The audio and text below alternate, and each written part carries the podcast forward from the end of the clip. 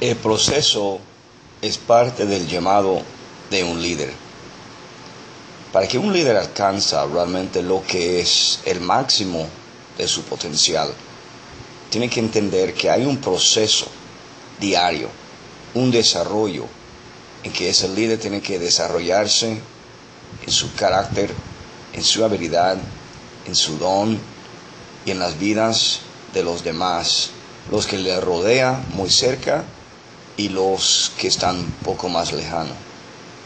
Pero el proceso de un líder es un proceso diario de desarrollo. Por eso es necesario que un líder tenga un plan para desarrollarse hacia una dirección o hacia un fin. Porque el proceso es algo que siempre va a tener uno con él o con ella todos los días de su vida. La pregunta de hoy es, ¿estoy listo para enfrentar mi desarrollo diario?